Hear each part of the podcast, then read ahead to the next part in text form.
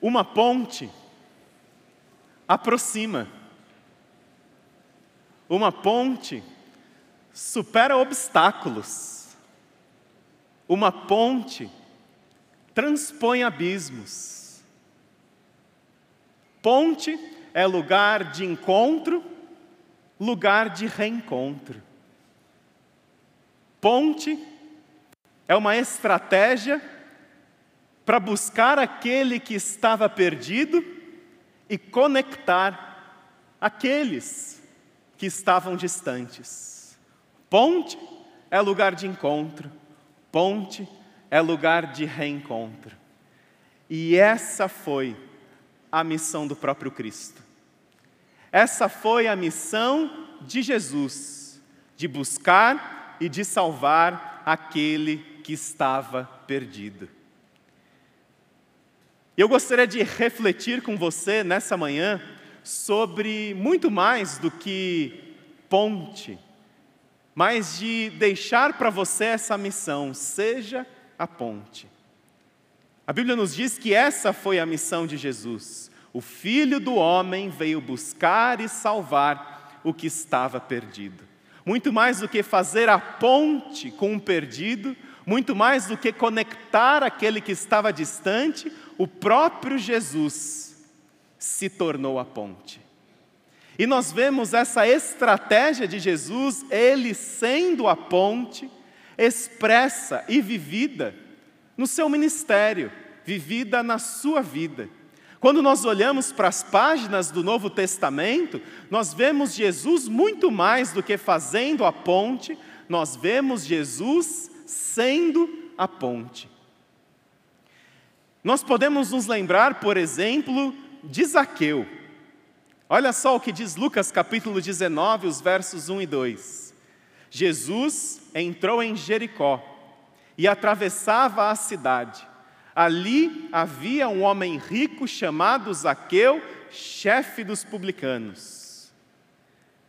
É interessante que quando Jesus ele entra em Jericó, uma pessoa em especial gostaria e queria, tinha o desejo de ver Jesus. Só que ele tinha alguns obstáculos, ele tinha algumas barreiras que o atrapalhavam para ver Jesus, e não apenas a sua estatura. Zaqueu era um homem baixinho, mas não apenas pelo fato de ele ser baixinho, que o levou a subir numa árvore para conseguir ver Jesus. Não apenas a sua estatura era o grande obstáculo, a grande barreira. Havia uma barreira muito maior, porque Zaqueu, ele era cobrador de impostos. Zaqueu, ele era parte de um esquema que era odiado pelos judeus. Os publicanos, eles cobravam impostos debaixo da autoridade, da autorização do Império Romano, e os publicanos, eles eram considerados traidores de Israel. Eles, diante da teologia de Israel, eles não podiam fazer isso. Eles não podiam cobrar imposto, porque, de acordo com a teologia do Antigo Testamento, do Senhor era a terra. Então, como os cobradores de impostos iriam cobrar algo como se fosse um aluguel do uso da terra? Do Senhor era a terra. E eles não podiam fazer isso de cobrar imposto, porque do Senhor era a terra. E os publicanos, eles eram vistos e eles eram categorizados entre os ladrões e as prostitutas. A palavra de um publicano não era válida nem num tribunal. E Zaqueu, Zaqueu ele tinha pouco patriotismo e nenhuma religião. O nome de Zaqueu significava puro, mas ele era a antítese do seu próprio nome, porque Zaqueu não apenas era um cobrador de impostos, que não apenas cobrava impostos para o império, mas também extorquia o povo nos impostos que eles cobravam. Zaqueu, ele não apenas era essa antítese do seu próprio nome, sendo cobrador de impostos, mas Zaqueu, ele era o chefe. Zaqueu ele era o cabeça daquele esquema corrupto daqueles dias que acontecia na cobrança dos impostos pelo Império Romano. E esse era o grande empecilho, essa era a grande barreira, porque ninguém queria deixar Zaqueu chegar perto de Jesus. Todo mundo queria Zaqueu longe, todo mundo queria Zaqueu do outro lado. Mas nós podemos também nos lembrar de uma mulher no Novo Testamento, que também tinha muitas barreiras, que tinha muitas dificuldades para se aproximar de Jesus e até mesmo das outras pessoas. Era uma mulher que sofria de uma hemorragia.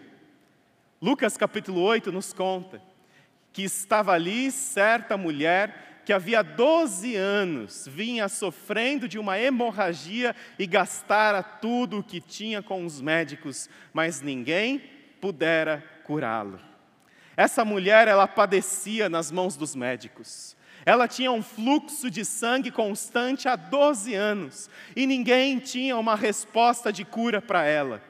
E não apenas isso trazia um desconforto para o seu corpo, tendo esse fluxo de sangue constante por 12 anos, mas por causa de toda a tradição religiosa e da lei de Deus do Antigo Testamento, aquela mulher era uma mulher segregada. Aquela era uma mulher que devia ficar longe, que devia, devia ficar muito longe, que devia ficar assim quilômetros na outra margem, porque ela tinha esse fluxo de sangue, de acordo com Levíticos, de acordo com a lei de Deus, ela devia se afastar do relacionamento com qualquer pessoa. E aquela mulher, se era casada, provavelmente seu casamento já tinha acabado. Porque com fluxo de sangue, ela sequer podia encostar no seu marido, porque ele também se tornaria impuro. Ao tocar numa mulher que tinha fluxo de sangue, qualquer outra pessoa também se tornava impura. E seu esposo não podia sequer encostar nela. Seu esposo sequer podia usar os mesmos utensílios domésticos do que ela. Porque tudo aquilo que uma pessoa nas condições dela tocava, se tornava impuro. E qualquer pessoa que usasse um copo ou um talher que havia sido usado com uma mulher com seu fluxo de sangue, também seria considerado impuro. Você imagina a segregação daquela mulher. Aquela mulher não podia sequer se aproximar do templo de Jerusalém por causa do seu fluxo de sangue. Aquela mulher tinha gasto tudo porque isso a deixava isolada, isso a deixava longe das outras pessoas. Aquela mulher era obrigada a viver num isolamento social por causa do seu fluxo de sangue. Aquela mulher não era bem-vinda do outro lado, ela tinha que ficar do outro lado da margem, longe das pessoas e sozinha. Ela não podia se aproximar nem do templo para adorar a Deus, por causa do seu fluxo de sangue. Ela não podia nem se aproximar das outras pessoas, e, nesse momento, em que a mulher ela tenta se aproximar a Jesus, tenta chegar perto de Jesus, se ela esbarrou em alguém, ela deve ter deixado ali umas centenas de milhares de pessoas impuras. E esbarrando na pessoa, imagina só, porque esse momento era tipo um metrô da Praça da Sé às 5 horas da tarde. Então é impossível você não esbarrar em ninguém. E ela deve ter tornado impuro ali centenas de milhares de pessoas. E se as pessoas descobrissem a sua condição, provavelmente ela passaria por um linchamento por um apedrejamento. Ela não podia fazer isso. Aquela era uma mulher segregada. Aquela era uma mulher que devia ficar longe, distante, do outro lado da margem. Mas nós também podemos nos lembrar de um outro caso, de uma pessoa, de um homem, que também vivia distante, que vivia longe, que vivia lá na outra margem, e que qualquer acesso àquela pessoa também foi rompido pela sociedade, as pontes foram bombardeadas, porque ninguém queria saber daquela pessoa pé por perto. Ah, se você tem filhos, você não queria que seu filho convivesse com essa pessoa? Eu acredito que não. E nós encontramos no Evangelho de Marcos quem era essa pessoa. Quando Jesus desembarcou, um homem com um espírito imundo veio dos sepulcros ao seu encontro.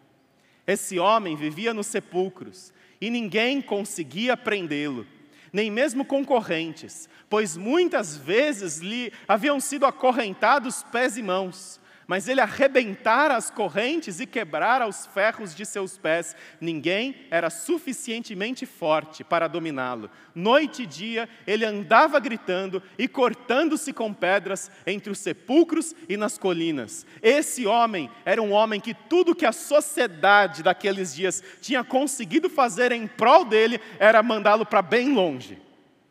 Ele era um, um caso perdido. Aquele homem definitivamente era um caso perdido, e quando ele tem uma conversa com Jesus, ele diz que ele é dominado por uma legião de demônios. E uma legião do Império Romano de soldados tinha aproximadamente 5, 6 mil soldados. Aquele homem, ele era dominado por uma legião por muitos demônios que faziam aquele homem ser irreconhecível e habitar nos sepulcros. E aquele homem, de fato, era um homem que a sociedade queria bem longe, queria bem distante. Ah, aqui não. Na nossa cidade, não. Atrapalhando os nossos filhos, não. Aquele homem oferece perigo. Quem pode contra aquele homem? Quem pode deter aquele homem? Aquele homem, nem com as correntes mais poderosas, pode se conter aquele homem, aquele homem era um caso perdido. Zaqueu era um caso perdido, a mulher hemorrágica era um caso perdido, e aquele homem endemoniado também era um caso perdido. Tudo que a sociedade conseguia fazer em relação a essas pessoas era mandá-las para bem longe. Para bem longe. Aqui não. Mas qual era a missão de Jesus? A missão de Jesus é que ele veio buscar e salvar o que estava perdido. Casos perdidos. Talvez seja para os, sejam para os médicos, sejam para os psicólogos, sejam para os educadores, mas nunca um caso é perdido para Jesus que veio buscar e salvar o que estava perdido. Você pode dizer amém? amém. Nenhum caso é perdido. Porque o objetivo da vinda de Jesus foi justamente buscar e salvar o que estava perdido. Nenhum caso é perdido, nenhum filho é caso perdido, nenhum país é caso perdido, nenhum esquema de corrupção está tão grande que Deus não possa restaurar tudo, até mesmo um país. Nada é perdido para Jesus, porque Ele veio justamente buscar e salvar o que estava perdido. Aquele que nós dizemos não tem mais jeito. E quando não tem mais jeito, e quando nós chegamos a essa conclusão, isso é muito bom. Porque nós assumimos que a nossa vida, ou uma parte dela, ou alguém está num momento ingovernável. E precisamos de Jesus, que é o Deus dos impossíveis. E para Zaqueu, que todo mundo queria distante, que ninguém queria saber dele, que ninguém queria ter relacionamento com aquele homem, chefe do esquema de corrupção dos seus dias, Jesus vai dizer para ele o seguinte: Zaqueu, desça depressa, quero ficar em sua casa hoje. Então ele desceu rapidamente e o recebeu com alegria. Olha, Senhor, estou dando a metade dos meus bens aos pobres, e se de alguém extorquir alguma coisa, devolverei quatro vezes mais. Enquanto ninguém queria saber do Zaqueu, Jesus disse: Zaqueu, eu vou para a sua casa. Isso não é incrível? Isso não é incrível a respeito de Jesus? Porque ninguém queria saber do Zaqueu, ninguém queria saber dele nem a sua palavra era válida num tribunal. Mas Jesus ele olha para Zaqueu e diz assim: Zaqueu, eu quero ficar na sua casa, Zaqueu. Ah, Jesus deve ter sido muito mal falado. Por isso que ele era taxado como amigo de pecadores, comilão, beberrão, amigo de publicanos. Essa era a visão dos religiosos a respeito de Jesus, que andava só com quem não prestava. E Jesus diz para Zaqueu: Zaqueu, eu quero ficar na sua casa. Mas toda vez que Jesus entra na casa de alguém, Jesus transforma. Entra na minha casa, entra na minha vida, não é? Mexe com minha estrutura. Você se lembra dessa música? Pois é. Quando Jesus entra na nossa casa, ele mexe conosco, ele mexe com a nossa estrutura. É isso que Jesus faz. Porque Jesus ele entra na casa de Zaqueu e Zaqueu já tem uma transformação. Ei, se eu extorquir alguém de alguma coisa, eu vou dar quatro vezes mais. Zaqueu tem uma mudança. Zaque... Jesus não se conecta com Zaqueu simplesmente para que ele continue com a sua vida de corrupção. Jesus ele se conecta com Zaqueu para transformar a vida de Zaqueu, mas primeiro ele se conecta para depois Zaqueu ter a vida transformada. Jesus não diz assim: primeiro você muda a sua vida, Zaqueu. Primeiro você larga esse vício, primeiro você abandona esse pecado, e depois você me procura, Zaqueu. Aí depois, quem sabe, eu olhando na minha agenda, eu vou na sua casa. Mas primeiro para com esse negócio aí, Zaqueu. Aí depois eu vou na sua casa. Jesus não faz isso. Jesus diz: Zaqueu, desce. E ele sabia quem era Zaqueu. Ele sabia que ele era um excluído da sociedade. Jesus diz assim: Zaqueu, eu vou entrar na sua casa. E todo mundo deve ter falado assim: que absurdo isso. Onde esse Jesus está com a cabeça? Ele não conhece quem é esse Zaqueu?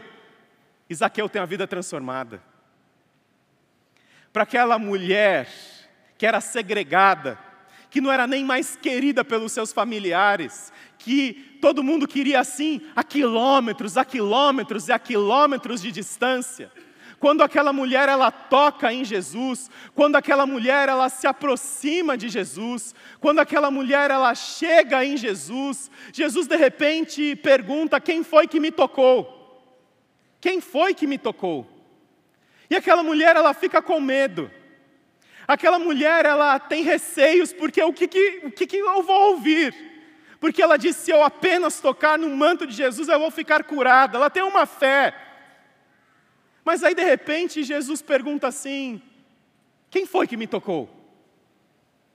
E aqui, aquela mulher, ela trêmula, ela vai na direção de Jesus, o que, que ela vai ouvir de Jesus? Sua pecadora, você é uma impura, você se afaste daqui, nós não queremos comunhão com você. Você, com a sua impureza, você tornou impuras milhares de pessoas aqui, que quem você pensa que você é, você chegando desse jeito, você me abordando desse jeito, você me tocando sendo impura, o que, que Jesus vai dizer para ela? Jesus vai dizer o seguinte: filha, a sua fé a curou, vá em paz. Aquela mulher ouve a palavra filha. Ou seja, a compaixão de Jesus, a aproximação de Jesus. E simplesmente ele diz: A sua fé te curou, vá em paz. Você está limpa. Você não tem mais o fluxo de sangue. E Jesus chama aquela mulher que ninguém queria saber dela, que todo mundo queria que ela ficasse bem longe para não causar problemas. Jesus chama aquela mulher de filha. Jesus chama aquela mulher de filha. E para aquele homem, possuído por uma legião de demônios, que tudo que a sociedade conseguia fazer era, não me causem problemas, fique longe. Por favor, não me cause, não cause problemas às nossas famílias, não cause problema aos nossos filhos, por favor, fique bem longe de nós. Para esse, que a sociedade queria que ficasse bem longe, para não causar problemas. Jesus chega e Jesus o cura com uma palavra. Jesus o liberta da possessão demoníaca. E aí, quando as pessoas ficam sabendo desse encontro com Jesus, com aquele homem que ninguém conseguia lidar com ele, olha só o que acontece quando a sociedade, quando os vizinhos vão encontrar aquele homem. Olha só, viram ali o homem que fora possesso da legião de demônios, assentado, vestido e em perfeito juízo. E ficaram com medo.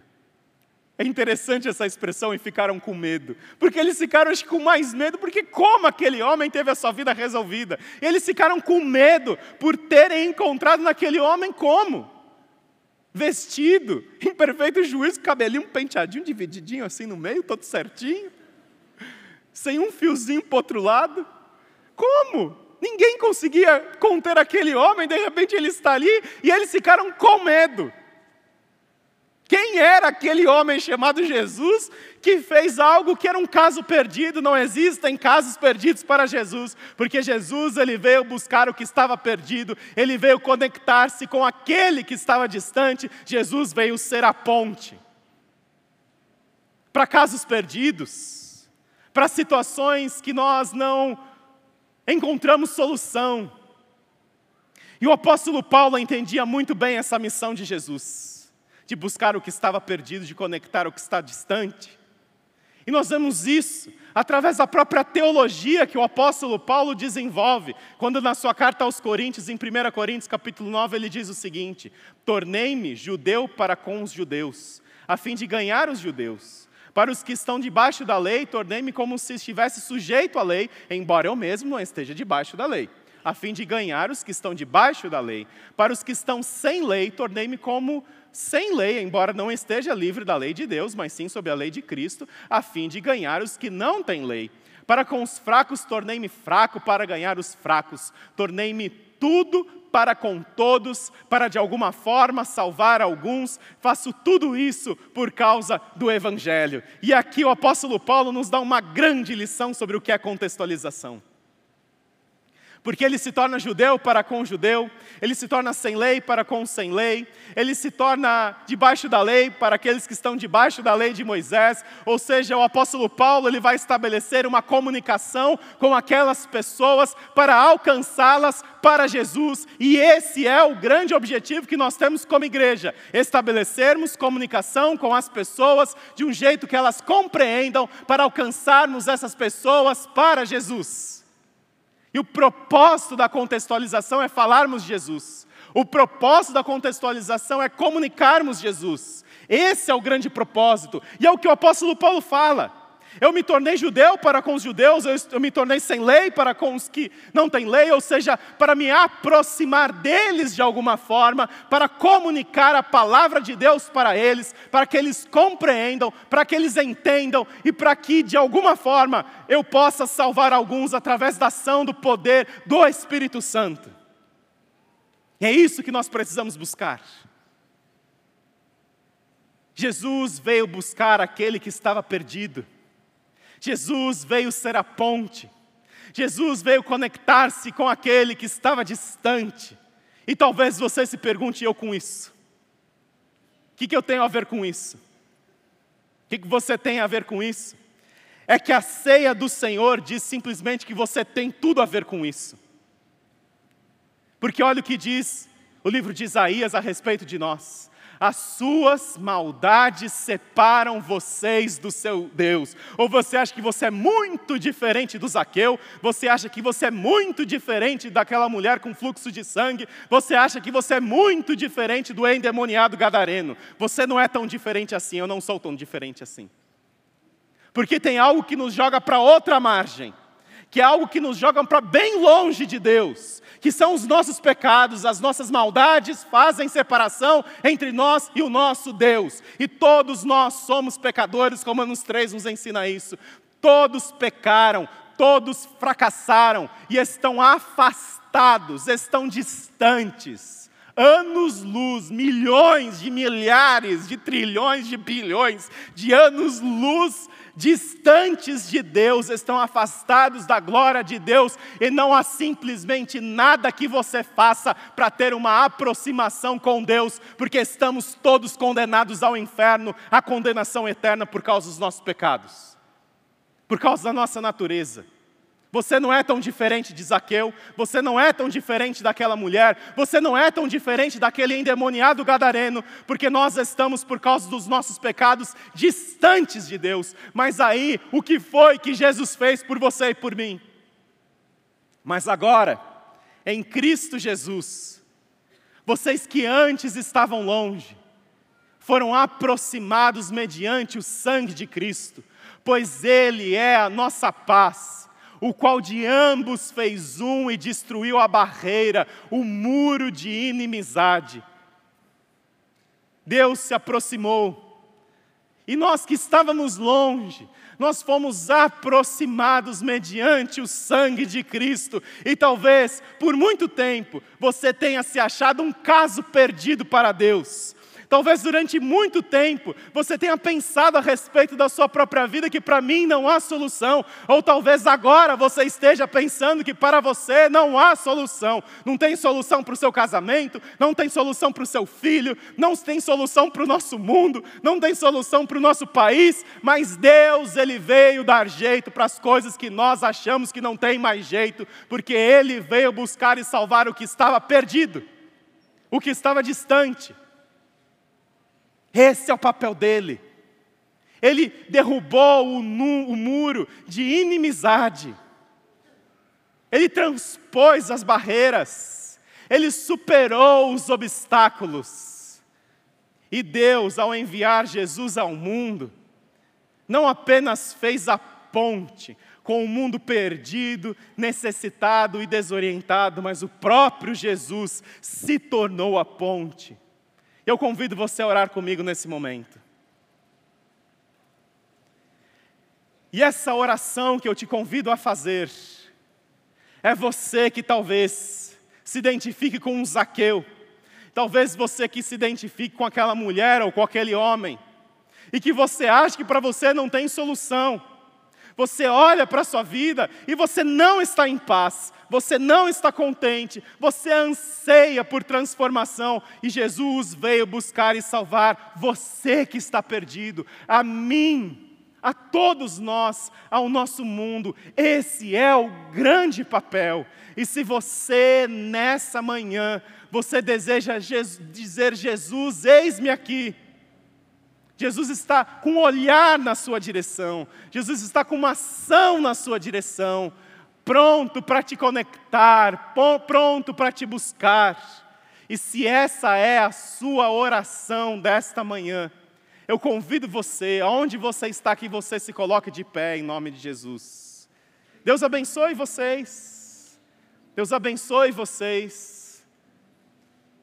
Todos, sem exceção Estamos, por causa dos nossos pecados, afastados de Deus e apenas através de Jesus, que olha para nós com misericórdia, com bondade, com graça, Ele nos conecta, Ele nos aproxima, Ele nos traz para perto de novo. Eu não sou melhor do que aquele homem, eu não sou mulher do, melhor do que aquela mulher, eu não sou melhor do que Zaqueu. Você também não. Nós precisamos de Jesus. Deus abençoe vocês. Se você, nessa manhã, você quer expressar essa decisão, também se coloque de pé. Se você está conosco de forma online, você também pode expressar essa decisão, marcando aí no chat oficial, que você também está colocando a sua vida diante de Jesus. Ó oh, Senhor, nós te agradecemos porque essa é a sua missão, de buscar de salvar aquele que está distante. O Senhor continua a fazer isso, tantos aqueus, tantas mulheres, tantos homens, que o Senhor continua a alcançar, porque esse é o propósito. Não existem casos perdidos, porque o Senhor veio justamente buscar aquele que estava perdido.